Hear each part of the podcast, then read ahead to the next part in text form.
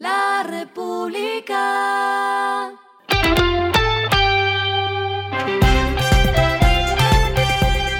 Al final de la jornada, esto es lo que debes saber sobre el comportamiento de los negocios, las finanzas y la economía. Las movidas de hoy fueron.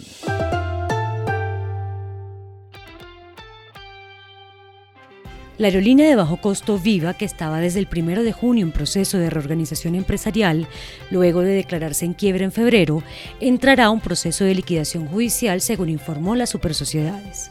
La entidad regulatoria explicó que mediante la Asamblea de Accionistas celebrada el 26 de mayo, se estableció finalmente que la aerolínea no cuenta con las capacidades financieras y operacionales para continuar funcionando. Actualmente Viva tiene un pasivo de más de un billón de pesos y sus acreedores son los tradicionales, que serían los prestadores de servicios que ellos recibían, por ejemplo, los arrendatarios de aeronaves.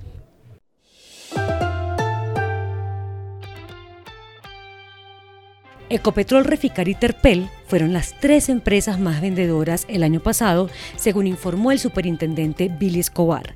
La estatal petrolera registró en 2022 una facturación de 144,82 billones de pesos y se ratifica como la empresa más grande de Colombia. Le sigue la refinería de Cartagena, que registra 27,86 billones de pesos, y la organización Terpel cerró el año tras facturar 23,6 billones de pesos.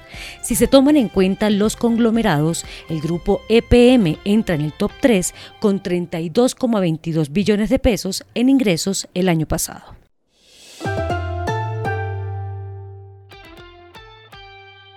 Delta Airlines, aerolínea comercial estadounidense con base en Atlanta, anunció que retomará operaciones con el Aeropuerto Internacional Rafael Núñez de Cartagena a partir de diciembre de este año con la ruta directa Atlanta-Cartagena. Esto se da luego de tres años de suspensión de operaciones en la capital del Caribe.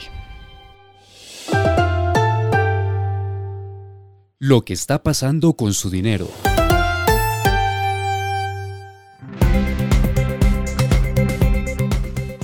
La Asamblea de Cementos Argos aprobó en sesión extraordinaria con 92,17% de accionistas a favor la repartición de dividendos por 317 mil millones de pesos, los cuales serán pagados en efectivo en tres cuotas de 76,59 pesos por acción ordinaria y preferencial durante julio, octubre y diciembre.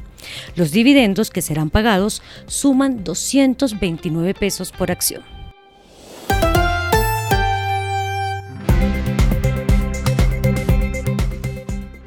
Los indicadores que debe tener en cuenta. El dólar cerró en 4.114,39 pesos, bajó 43,82 pesos. El euro cerró en 4.509,17 pesos, bajó 46,15 pesos. El petróleo se cotizó en 69,44 dólares el barril.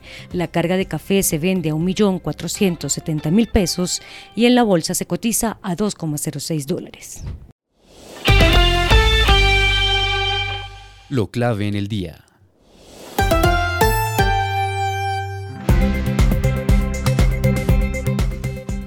La inversión extranjera directa en Colombia creció 18% en el transcurso del primer semestre del año con la llegada de 5.785 millones de dólares al país. La cifra es mayor frente a los 4.910 millones de dólares que llegaron en el mismo lapso del año pasado. Y otra de las noticias la dio el ministro del Interior, Luis Fernando Velasco, quien se refirió a las reformas que ya tienen proyectadas para el inicio de la próxima legislatura. El jefe de la cartera afirmó que nuevamente se presentará el 20 de julio la laboral y la reforma por la regulación del cannabis. Esta última ahora sí contará con el apoyo del gobierno. A esta hora en el mundo.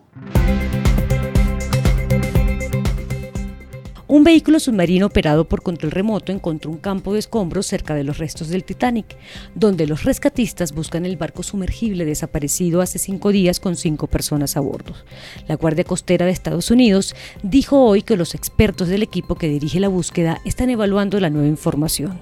Una flota de barcos de búsqueda se concentra 1.400 kilómetros al este de Cape Cod, Massachusetts, desde que el barco desapareció el domingo durante una inmersión para inspeccionar el Titanic.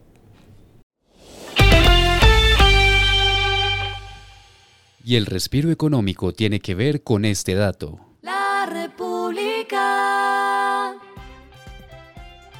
La plataforma líder en viajes a nivel mundial TripAdvisor reconoció a los mejores destinos, hoteles, actividades y restaurantes basados en las opiniones y comentarios de los viajeros y clientes recopilados durante un año. En esta edición, Hoteles Estelar destacó al recibir varios reconocimientos, incluyendo el Hotel Estelar Paipa, que se ubicó como el quinto mejor hotel de América del Sur. La República. Y finalizamos con el editorial de mañana. Por esta razón, Colombia nunca será Venezuela. Colombia es un país de empresarios y miles de emprendedores unidos por el deseo de hacer empresa, crear negocios que ganen dinero, den empleo, tributen y generen bienestar en el país. Esto fue Regresando a casa con Vanessa Pérez.